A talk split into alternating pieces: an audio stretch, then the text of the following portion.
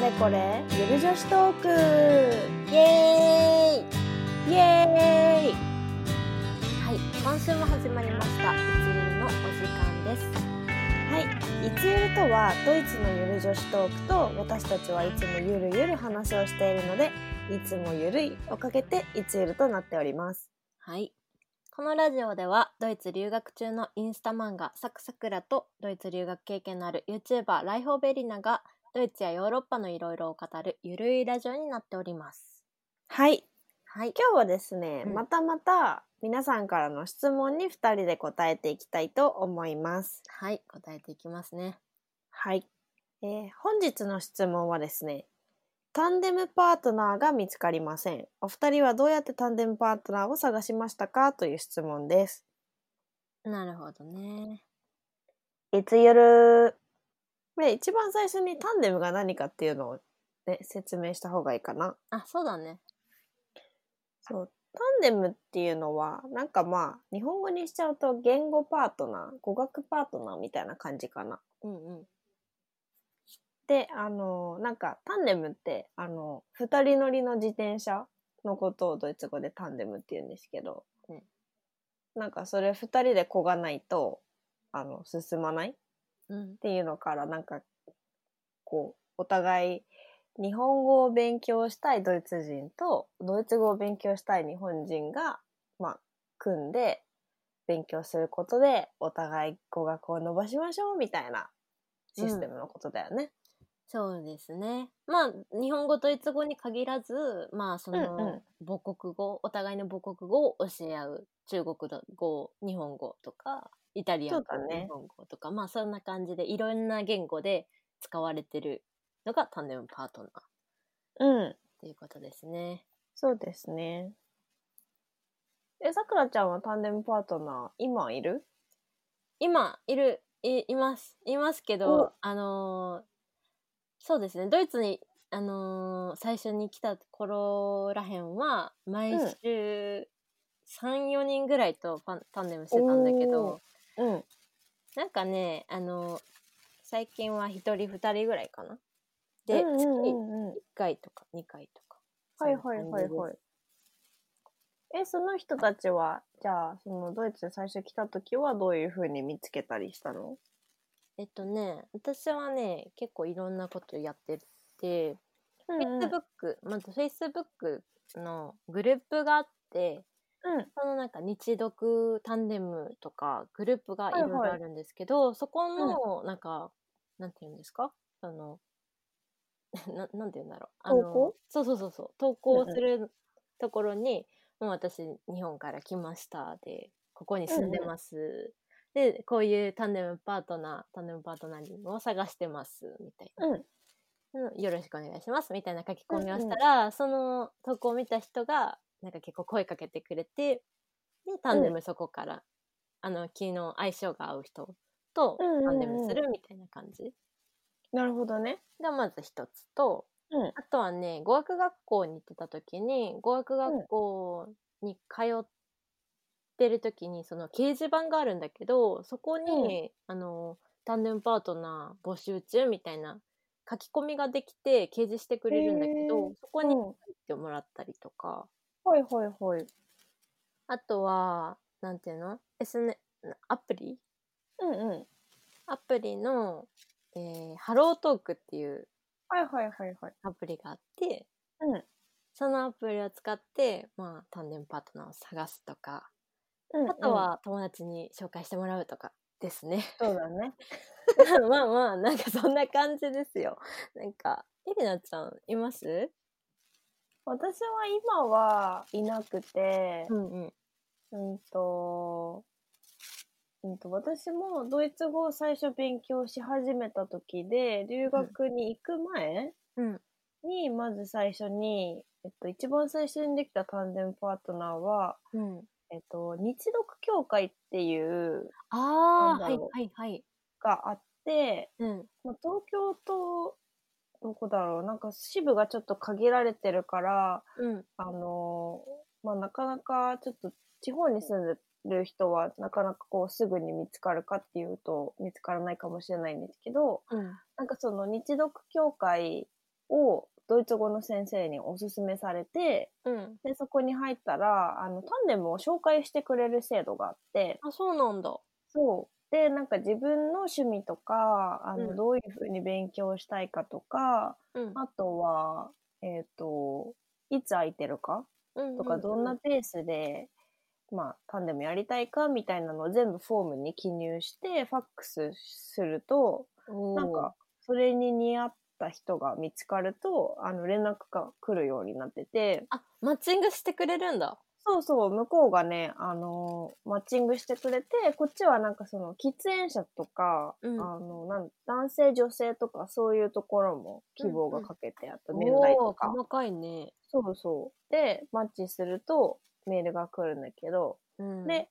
なんか私それ始めた理由が、多分それ始めた時19歳とかで、なんかまあう、ん微妙に未成年だったから、うん。なんかまあ、まだそんなにアプリとかも流行ってなかったし、アプリで会うのなんかちょっと怖いなって、その時思って、うんうんうん。で、そこは、えっと、メールが来ると、一回二人、その、私と私のタンデムパートナーになる人で、日読協会に行って、うん。そこで、あの、ドイツ人のその担当者も含めて、あの、初めましてするのね。なるほど。そう。で、そこでなんかタンデムについていろいろこういう風にするといいよ、みたいな感じで教えてもらったりとかして、うんそ。の後はま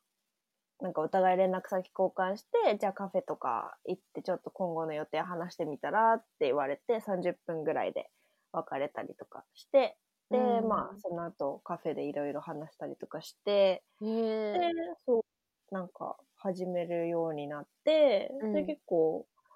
なんかそれですごいドイツ語は上達したかなっていう感じはしたし、うんあうん。の、ドイツ行ってからタンデムパートナーは、私もね、大学の掲示板で、なんかこう、投稿があった人に、うんもう本当ドイツ初めて、あの、一人で行くから、なんかうんタンデムっていうか、こう、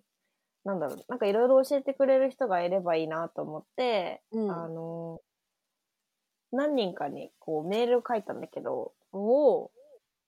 そうなんかその投稿にああと私が投稿したんだっけどなんかどっちどっちか忘れちゃったんだけどとにかくメールを取って、でまあなんか23人あったんだよねドイツに行ってからうんうん。でまあね携帯の手続きとかいろいろ手伝ってもらったりはしたんだけどうん。なんかなかなかこう一回あったけどうーん話すことがあんまりないなっていう人は、う んちょっと そのままフェードアウトしちゃう感じああ、それはあるな。なんか、一そう回会って、その相性ってめちゃくちゃ大事だから、なんか、うん語学学習するのに、なんか、うんこう、ペースとか、その、うんまあ、どれぐらいの日本語が喋れてどれぐらいのドイツ語が喋れるっていうお互いのその語学力のレベルとかさそうそう結構そそうそうの大事だよね。なんか私とかうもなんか会って、あ実はクレープ食べてなんかう座んってクレープ食べてちょっと喋って散歩して終わった子もいる。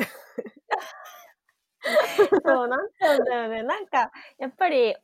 うん、言語勉強するって言っても、はうんお互い話さなきゃいけないから、なんかそうんの、私は結構、タンデムパートナーイコール、ちょっと友達とするようなことをタンデムパートナーとしたいタイプだから、うんうんうんなんかこう、普通に、なんかご飯食べに行ったりとか、あの、まあ、たまに映画見に行ったりとか、あーしたりしてたんだけど、うんうんあの、なんかこう、がっつりこう教科書を出してお互いうん教え合うっていうよりは、なんかそういう感じだからやっぱ話が続かないと、あーなそんうだろうかなんかこう、会う理由が見つからないというか、なんかそういう風になっちゃって、うんで、そうだね。だから結構最初の方はなんか結構女の子のタンデムパートナーばっかりだったかもしれない。なんか男の人と、うんその、あんまり会話が噛み合わなかったりとかしたから、その時は。あーうんうんうだから最初の方は女の子とめっちゃタンデムやってて、んなるほどね一緒に料理とかしたりしておて。いいねそれそうそうそうそいや私エリナちゃんと結構ねあの逆なんだよね最初う。の方、なんかそのもう教科書がっつり出してお互い勉強するみたいなあ感じーだったんだけどその結構それが試験とかのなんか結構近うんうくんて焦ってたのもあるかもしれないけど、うんうんうん受かってからは結構そのお互い喋ったりして、はいなんはいはいかはいどっか行ったりとか、ご飯食べたりとか、カフェ行ったりとか、遊びに行ったりみたいなのをするようになったかな。ね、最初の頃はもうながるほっどねつりがっつりもう半分、ね時間で区切ってさ、こっから日本語、こっからドイツ語みたいな 感じだった。すごい。えなんか逆に、もうそれもさ、すごい、なんか伸びるからやってみたいなって思ったんだけど、私はなんか、結局それがあんまりでき、できなくて、まどあねちらかというとこう、まあなんか最初東京で始めたからかな。なんか東京でじゃあお互い教科書広げてっていうよりはなんか、 結構あーなんなんだろうな。なんか、日本にいると、なんかこう、友達、なんか誰かに会うイコールご飯食べに行くとかさ、カフェに行うんくうんうんみたいな感じになっちゃうから、なんかなかなかこう、じゃあお互いがっつり勉強しようみたいな感じにはならなかったんだけど、あなーんかなるそほれどはあったらよかったなとは思なるほどね。う。うんうん。で、ちょっと面白いエピソードがあるんですが、いいですかお、何ですかどうぞどうぞ。 なんか私の一番最初のタンデムが、なんうんか結構その、まあ、その私が本当にドイツ語覚えたてで、なんかその自分の自己紹介も満足げに伝えられてるかどうか不安みたいな感じの時に、なんかいきなり、ちょっと10人ぐらいそこのらへんの人と自己紹介してきてみたいな。 で、めっちゃ無茶ぶりするタンデムで、うん。うん。なんかもう結構ね、私本当に伸びた、それで。なんか、ちょっと値引いてみてとか、なんか行ってきて、すごい、えちょっと交渉して値引いてもらってとか、ドイツ 語で。ー、マジでスパルタ。めっちゃスパルタだったのに、それで伸びたんだよね。 だから結構、おおうん。なー。んかなるほどそうね。いう変わったタンデムとかもいますから。うん。 ねえ、なんか伸ばしたいっていう人にはすごいいいかもね。なんかそういう、いろいろでも考えてくれる人は。うんでも一緒にお茶したりもしたいな、みたいな 感じそう。なんだよね。なんか結局、そう、タンデムパートナーって言語パートナーだから、まあなんか割り切って言語パートナーだって思っちゃえば、なんかそういう、なんかちょっとこう、お互いじゃあ毎回トピック用意して、みたいな感じで結構がっつり勉強もできるし、でもなんかこう、どちらかというと自分は言語パートナーだけど、まあ友達みたいな感覚で欲しいっていう人は、なんかそういう風にそういう風なタンデムパートナー探せばいいし、そうだよねなんかこう、うん、自分とその相手の目的に合わせて、うん。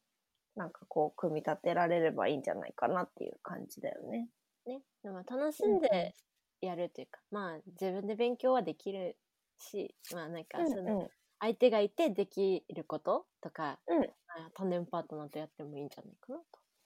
思いますね。そうそうそうあとなんだろう、